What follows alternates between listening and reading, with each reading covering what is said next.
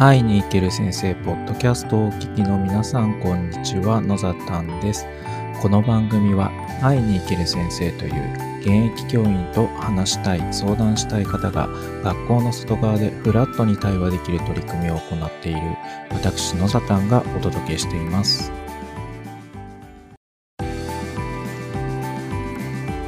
7月29日木曜日です。皆さんいかがお過ごしでしょうかもうすぐ7月も終わりに近づいてきてあっという間ですかね、えー、夏休みに入って1週間以上も経ってるんですよね、えー、やっぱり時間を経つの早いなと思うのと同時に、えー、夏休み、え何をやろうかなっていうことをそろそろ考えなきゃいけないなと思いながらあ子供の夏休みに何もできてないので何かしようと思って、えさっきそうですねえっ、と帰ってきたらあなんかこう実験自由研究の実験をやりたいようなことが出てきたので一緒にこうきっと考えながらやろうかなと思っている今日この頃です。で皆さんもね実験研究実験って言ったら変ですかね自由研究みたいなものに取り組むと面白いんじゃないかなと思います。あのちょっとえー、来週の木曜日ですかね。来週のちょうど1週間後か。1週間後あの YouTube ライブの方で、えー、自由研究の紹介を小学生にやるっていうのを、えー、出演依頼があって地元の YouTube チャンネルの方からありましてそこで、え、登壇させていただくことにもなっていて今準備をしているところですがね、あの難しいことを考えずに身近なものでできることを紹介したいなと思ってますのでこれまた別な機会に紹介できればと思っています。で今日はちょっと僕がですねえー、っと何ですかね SNS で見かけたというべですかね、えー、すごいちょっと気になるというか興味深い記事があってえー、っといいなと思うこととうん？って思うことがあったのでそれについてちょっと紹介をしたいなと思っています。で何に思ったかっていうと,、えーと、先生の声を社会にということで、えー、朝日新聞さんの記事ですかね、えー、元教員らがアンケートサイト創設へということで、えー、こうま学校の外側にこう何も何を言っても分かってもらえないといって諦めてしまっている先生が少なくない。でその自分の意見というのが届くんだという実感を持ってほしいということでこの教員が、えー、教員の声をですかね届けるようなサイトを作ろうという動きがあって今クラウドファンディングをされているのかな。なんかそういう動きがあるよっていうのを見てまあ、なんかこれは一ついいなと思った部分ですね、えーと、先生のことを知ってもらうっていうのは一つありだなと思っています。あのやっぱり先生のことよく知らない、えーと、なんとなく学校で働いてる人だっていうことは知っているけれども何してるのかよくわかんないしどんなことを思ってるのかよくわからないっていう声は、えー、僕も会いに行ける先生という活動をしていて、えー、僕も自身も伺います。伺うっていうかまあ寄せられるんですよね。先生ってどんなこと考えてるんですか？っていうことは聞かれます。でえっ、とそうですね。うん。でまあ聞きたいんだな聞きたく聞きたいと思ってる人もいるし、まあ、伝えたいと思っている人もいるのかなっていうのは正直思いますしその社会全体としても、えーその先生という人が教員という人がどういうことを思っているのかどういうことを感じているのかっていうのは伝えていく必要はあるとは思っているんです。でここはあ、まあ、ここまでいいなと思ったというか、うんまあ、届いてほしいなと思っていることですしその活動自体もすごくあの応援したいなと思っています。ででここからがですね、えー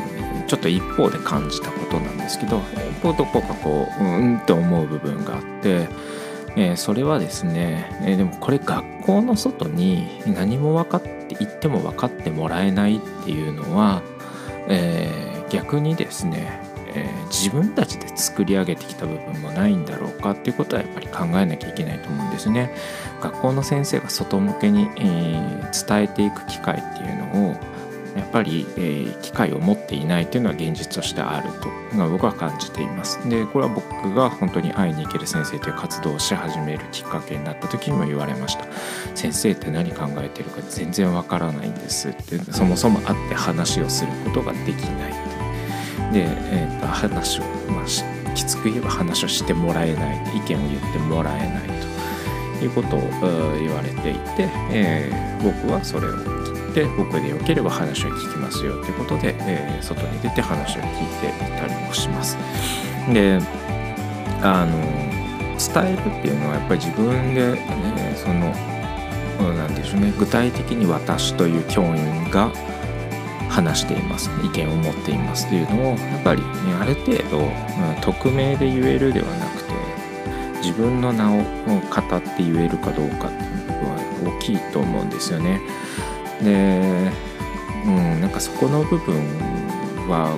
どうなんだろうっていうのがすごいこう読んでて気になっていて、えー、一方的に一方的にという言い方がいいのかわからないな。うんとちょっと言葉に迷う部分があるんですけどそれはもちろん分かってもらいたいっていうのは分かるんですけれどもそのじゃあ分かってもらった後、えー、正直言ってですね、えー、それって変えた方がいいんじゃないですかっていうことも多分あるんですよね。はい、えー、確実にあるありますね。先生これこうじゃないですかっていう。えー、あ確かになって思う意見を僕は、えー、直接聞くこともあります。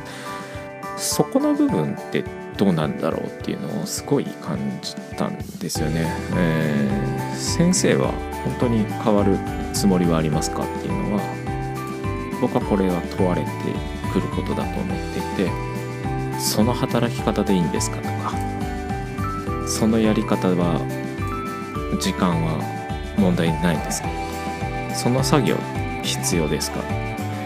えー、やっぱり分かってもらうとこの後出てくるのはそのズレは、えー、どうですか？っていう問いが必ず返ってくりますし、え、僕はやっぱり外で働いていた身として感じるのは学校の中は変わらなきゃいけないし、えー、いつまでその仕事の仕方をしてるんだろうっていうのはやっぱり感じます。オープンにすれば必ず指摘が入ると思っていますし、えーなんかあるべきだなと思うし、うん、なんか変わらなきゃいけない部分だなって多分見た見る人が見たら感じると思います、えー、昔のままの先生でいてくださいっていうふうには誰も思っていないですけど、えー、知ってもらってこんなに昔と同じままの働き方なんだっていうことを分かってもらってじゃあ次起こるアクションとしては変えますか？何を捨てますか？何を変えていきますか？だと思うしやっぱりそう言われますしそこの部分がうん。どうなんだろうっていう。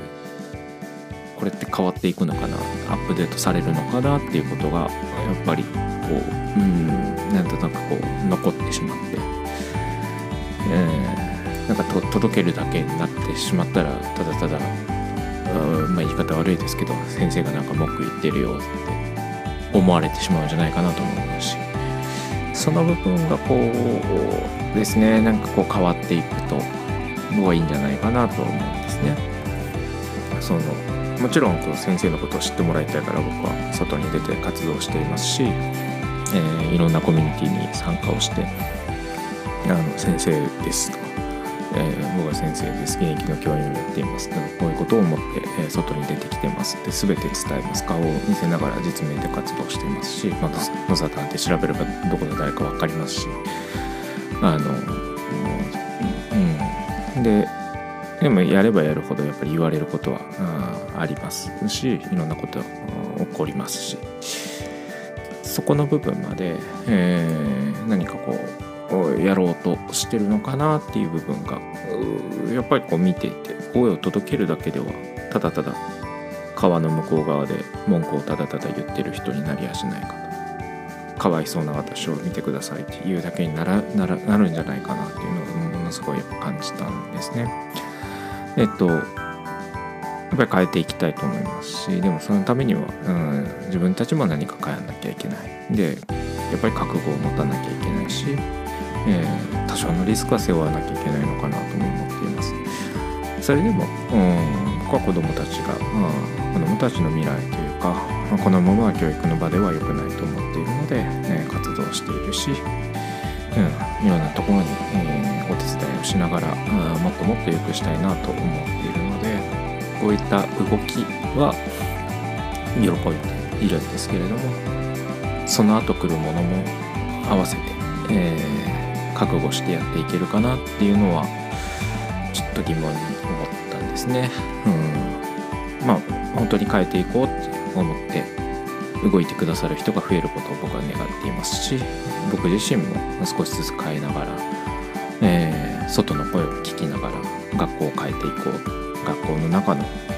なんか悪しき風習じゃないですけど変わらなければいけない部分というのはすぐにでも変えていこうそういうアクションを起こしていこうっていうふうに改めてこの記事、えー、この取り組みを見て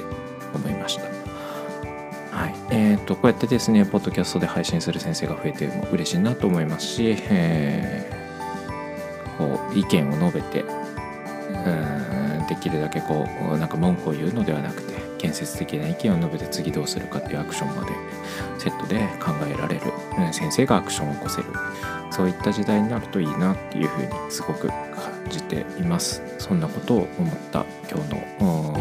今日見た記事ですね。今日見た記事と今日その取り組みを見て、えー、感じました。ちょっとまとまっていないかもしれないですけれども、うん、変えようと思っている先生たちはいますし話を伝えたいと思っていい活動している先生がいるのでそういった方のですね是非声を聞いていただければと思いますしでもそこは聞くだけで何か文句を言ってるではなくてアクションを起こす覚悟があるんだから一緒に変えていきましょうと手を差し伸べていただけると嬉しいなというふうに感じています。